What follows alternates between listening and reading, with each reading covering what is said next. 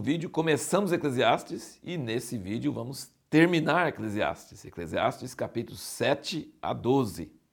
E continuando então os pensamentos de Salomão sobre a vida de modo geral, um homem muito rico, fazia o que queria, fez tudo o que podia fazer para ver se resolvia, para ver se enchia o vazio, nada.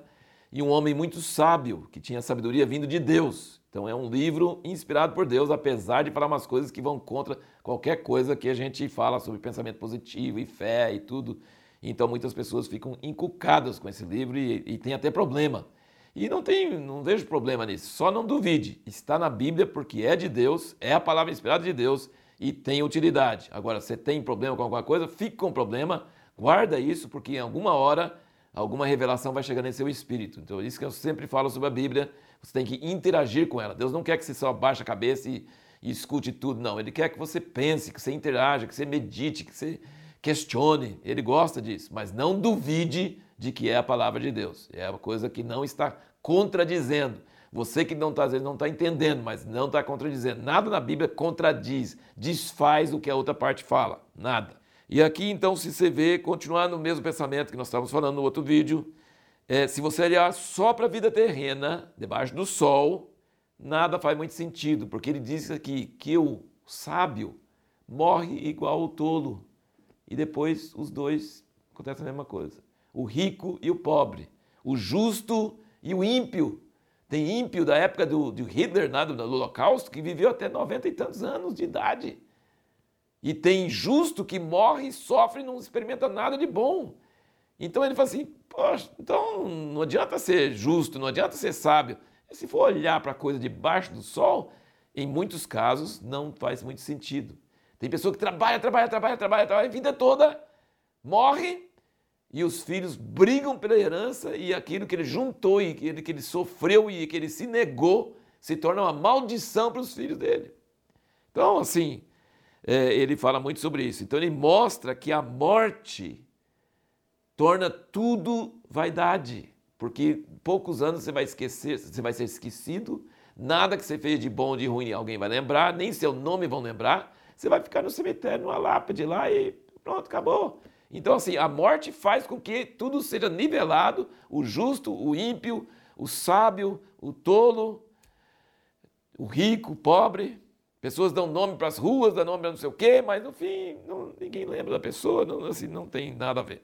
Uma outra coisa dentro desse contexto que ele fala, no capítulo 11, que é bem interessante, ele fala sobre a importância de semear, a importância de correr riscos.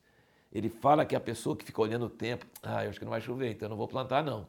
Essa pessoa nunca vai colher nada. Capítulo 11, versículo 1 fala: Lança o seu pão sobre as águas, porque depois de muitos dias o acharás.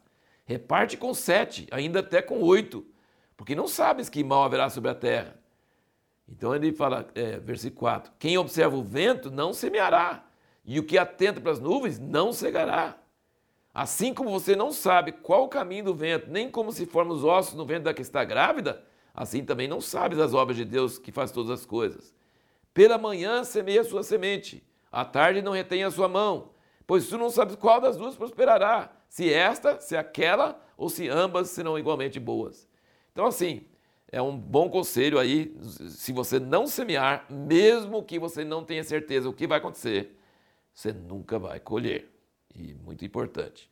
E aí tem muitas coisas, nós comentamos no outro vídeo sobre a casa da tristeza, né? E sobre como a tristeza e o luto fazem você chegar mais perto de Deus e entender mais a realidade do que a frivolidade de festas onde ninguém fala nada sério, pode ser inimigo total, mas está com aquela falsidade total junto e aquelas risadas vazias, roucas, e isso não leva a nada, não te ensina a viver de um modo que seja de algum propósito certo. Mas durante o livro, ele quase, ele sempre fala, é bom você buscar sabedoria, é bom você ser justo, mas ele, pelo jeito que ele fala, parece que não adianta muito não, né? Porque acontece a mesma coisa com todos eles. Aí, essa pergunta que nós fizemos no último vídeo, que é muito importante. Qual é a única coisa debaixo do sol que não é vaidade? E na verdade, essa única coisa que não é vaidade faz com que as outras coisas também não sejam vaidade. É o fim do livro, que ele diz aqui. O capítulo 12, versículo 13 diz: Este é o fim do discurso. tudo já foi ouvido. Teme a Deus, guarde os seus mandamentos, porque isso é todo o dever do homem, porque Deus há de trazer a juízo toda a obra e até tudo que está encoberto, quer seja bom, quer seja mal. Ou seja, tudo o que ele falou no livro, que não adianta você ser justo, você vai morrer talvez pior do que o injusto. O injusto vai viver mais anos e os dois vão ser esquecidos, então é tudo é vaidade, tanto faz como tanto vê. Não, não, não. Depois da morte, tudo que foi feito vai ser levado a juízo. Nada some, nada desaparece. Desaparece para a humanidade a humanidade esquece até seu nome.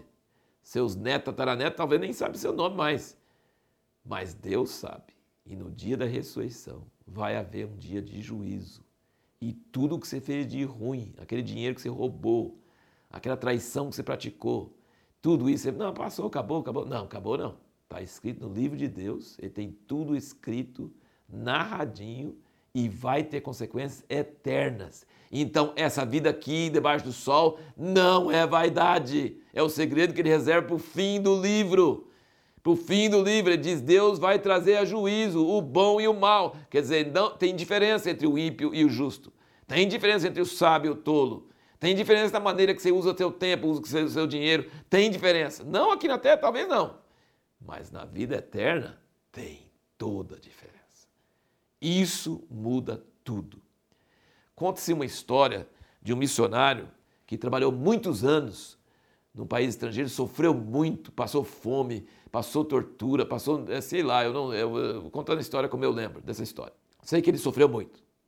Quando ele voltou para casa, depois de velho, estava no navio, depois de anos lutando para Deus, fazendo a obra de Deus, servindo a Deus, sofrendo, deu a vida por outras pessoas, deu a vida abnegadamente. Ele estava nesse navio e chegando de volta no porto do seu país.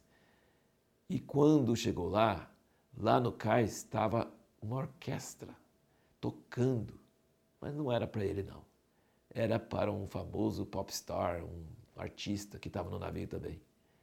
E ele falou: Deus, que injustiça! Esse cara não fez nada e tem, tem um, uma banda de, de uma orquestra assim para receber o cara, elogiar ele, para enaltecer ele, e eu cheguei, ninguém, nenhuma viva alma, eu chego aqui. E nada, eu dei minha vida toda, e essa é recepção que eu ganho. E aí Deus falou para ele: Isso aqui não é seu lar e você não chegou ainda. Ou seja, o cantor, o artista, ele chegou no fim do, da vida dele, quer dizer, ele chegou no, no alvo dele, ele ganhou os louros dele. Mas você só vai receber isso quando você morrer e for para a glória, aí você chegou em casa. Então, assim, você vai ter uma recepção à altura. Percebe a diferença? Então, a morte, se a morte é o fim, tudo é vaidade. Se a morte é o fim, tudo é vaidade. Agora, se a morte não é o fim e existe um Deus, tudo o que tem debaixo do sol tem valor, tem importância. O que você faz, o dinheiro acaba, você acaba, você isso tudo acaba. Mas as ações boas e más o caráter, as boas ações, as más ações, elas são guardadas no livro de Deus. Então, toma cuidado, entenda isso. E isso que nos dá esperança, isso que nos faz ter alegria, isso que nos faz dar graça. Então, Eclesiastes é um livro meio deprimente, mas é bom, fura balão, faz a pessoa levar, cair em si e entender que a vida não é essa vida aqui. A vida é a vida eterna. E nós devemos viver aqui, viver aqui com o alvo na vida eterna, naquilo que Deus vai fazer, vai nos receber, é aquilo que vai gerar para a nossa vida eterna. Então, Eclesiastes, nesse sentido, é um livro muito impressionante. E, e essa descrição dele, por exemplo, da morte, aqui no capítulo 12, é, é, uma, é uma descrição assim poética, né? Ele fala, antes que escureça o sol, no dia em que tremerem os guardas, cessarem os moedores e tal, as portas da rua se fecharem. É muito lindo a poesia, a literatura, a descrição é, é uma coisa, é uma obra de arte. Eclesiastes é uma obra de arte, como todos os outros livros das Sagradas Escrituras. E então terminamos o livro de Eclesiastes. No próximo vídeo vamos começar o livro de Cantares. E qual a pergunta que nós vamos responder no livro de Cantares? O sexo é bom e santo?